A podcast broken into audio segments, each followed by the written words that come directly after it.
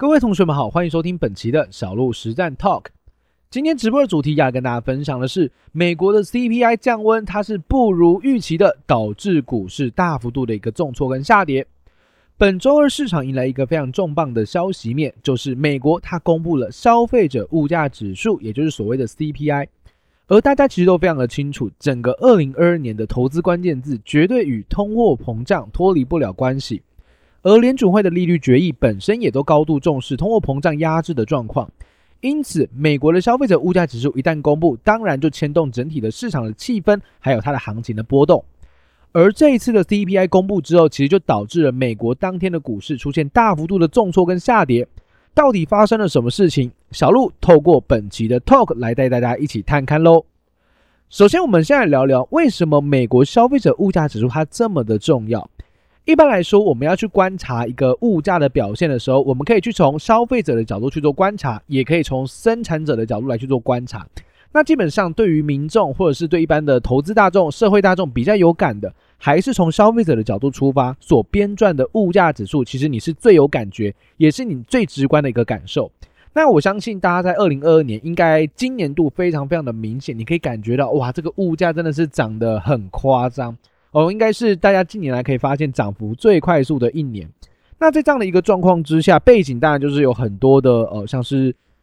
举个例子来说，像是哦塞港的问题，像是乌俄战争等等相关的问题，都导致了物价有日益上升的问题。当然啦，通膨还有像是这个疫情，都是一个很关键的重点。那在这样的一个状况之下呢，美国的消费者物价指数也就快速的往上攀升，像之前的年增率甚至来到百分之八，来到百分之九，这么这么的高。也就是说，我们的物价跟去年同期相比，它真的有显著性的成长。那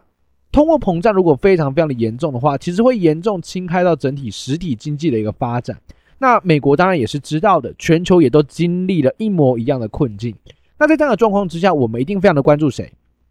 老大哥哦，美国的状况到底是好还是不好？它的通膨到底有没有明显的下滑？这绝对是全球瞩目的焦点。为什么？因为本身联准会要调整利率的目标之一，或者是你说它主要目标，就是为了做什么？就是为了把通货膨胀给压下去。我们在前几集的 talk 里面，其实有跟大家谈到过，为什么升息就可以把通膨给压下来。我快速再帮大家复习一下。因为你现在把美元的利率往上做调升了，那是不是代表美元更加有价值，对不对？而且美元的定存利率也就更高了。那如果你是一个大户，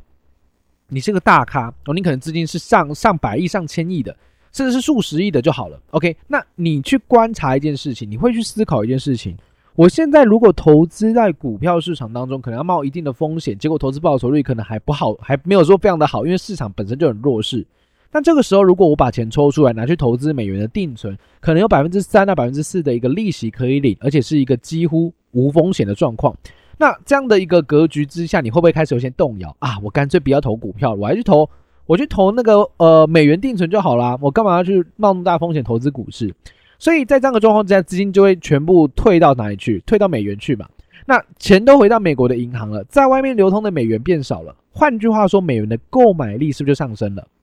对，物以稀为贵嘛，在外面流通美元越来越少，当然美元就更加有价值，就能够来抵抗通货膨胀的负面影响。所以为什么消费者物价指数这么重要？因为只要这个通膨数据还是非常的高，联准会就一定会更加积极的升息，想办法把钱都全部吸回到美国去，想办法把钱全部都吸到美金去，才能把通货膨胀压下来。所以为什么我觉得呃同学们这么关注这个 CPI，我觉得也是非常非常有道理哦，因为它本身就是联准会所关注的一个焦点之一。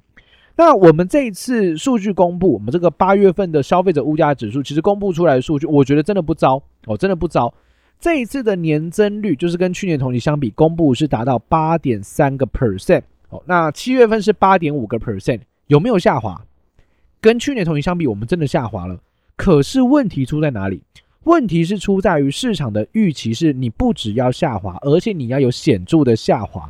原先市场上的预估是我们这一次八月份的消费者物价指数要看到年增率八点一个 percent，也就是相较于上一期要往下降零点四个百分点，结果没有达成，只有下降零点二个百分点。市场怎么解读呢？市场的解读都是哇啊，通膨不是说好要大幅度降温吗？怎么没有哦？所以这个通膨降温不如预期的这个事情就在市场上发酵。但同时市场也高度压住，那既然通膨的降温不如预期，代表什么呢？联准会一定会更加积极采取升息的步调。所以在消息公布完之后，当天哦，当天股市快速的往下重挫下杀，跌的幅度是非常非常的大。当天我记得非常清楚，纳斯达克科技指数跌了百分之五，费城半导体跌了百分之六，哇，这科技股基本上是兵败如山倒。那同时，如果你再去关注一下这个呃，FedWatch Tool，就是 CME 芝加哥期货交易所所公布的一个升息几率表，在目前哦，小路跟大家录影的时间点呢是呃九月十七号的晚间十点钟左右。这个时候我们可以看到九月二十一号，也就是下个礼拜的利率决策，升息三码的几率是高达百分之八十二，升息四码几率百分之十八，也就是说市场已经很强烈的预期，反正至少三码。哦，至少三码的升息幅度，而且在十一月份，也就是在下下次的会议当中，预期还要再升三码，几率高达五十四点五个 percent。所以显然，在这个消呃消费者物价指数降幅不如预期的时候，其实市场就高度压住，反正你联储会一定会更积极的升息，因为没有你想的降温这么多。OK，所以连连带的共伴效应就是美元继续维持强势。股市继续维持一个弱势格局，因为钱全部都吸回到银行去，吸回到去做美元定存了，市场当然就没有成交量，也就没有量能哦。所以不论是美股或者是台股，你会发现近期量能真的是有些萎缩哦，真的是有些萎缩了，我没有量能的一个带动的效果，所以你会发现怎么都有点乌烟瘴气哦。最主要逻辑是建议在这边哦。那第三个也是我今天特别想跟大家来聊聊，就是说目前市目前市场的情绪这么低迷，到底该怎么去应对它？我相信你，如果是二零二零年疫情崩盘之后开始加入股市的投资人，你今年哦，你今年一定会非常非常的恐慌，尤其是你在二零二零还有二零二一年，你觉得股市非常的简单，非常的好做，非常的呃轻轻松松就可以赚到钱的，你在今年绝对讲不出这样的话来，而且今年基本上可以把你前面两年所赚的获利基本上都吐回去，这是基本的。而如果你没有去做一些风险控管、资金控管的部分哦，你把前两年赚的吐回去是一个刚好状况而已。那市场情绪这么低迷，或者是你是新手投资人，你面对这样的困境，你第一次见识到原来股市可以这么弱势，你到底该怎么应对？其实我我一直跟大家提醒个概念，就是呃，你你其实可以有两条路可以选，我我觉得是这样子。第一条路就是做什么？你就是不要做。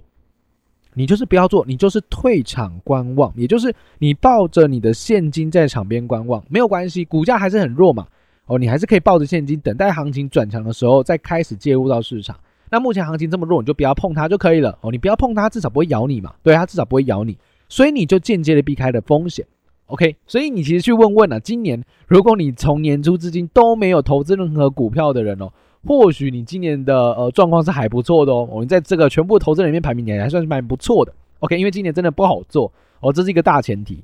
那第二个你可以怎么做？第二个就是你控制资金的部位，也就是说，如果你现在真的真的很想操作的同学，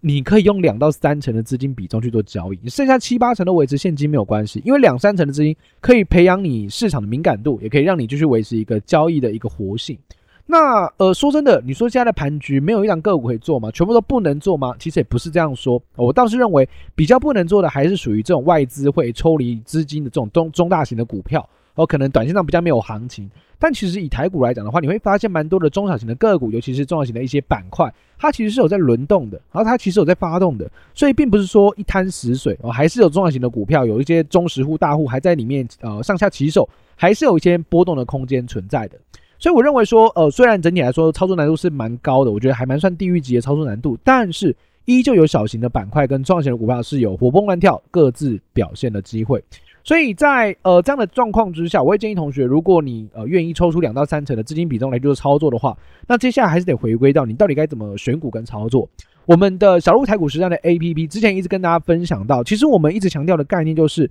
面对市场的杂讯这么的多，你到底该怎么去让你的投资更加稳健？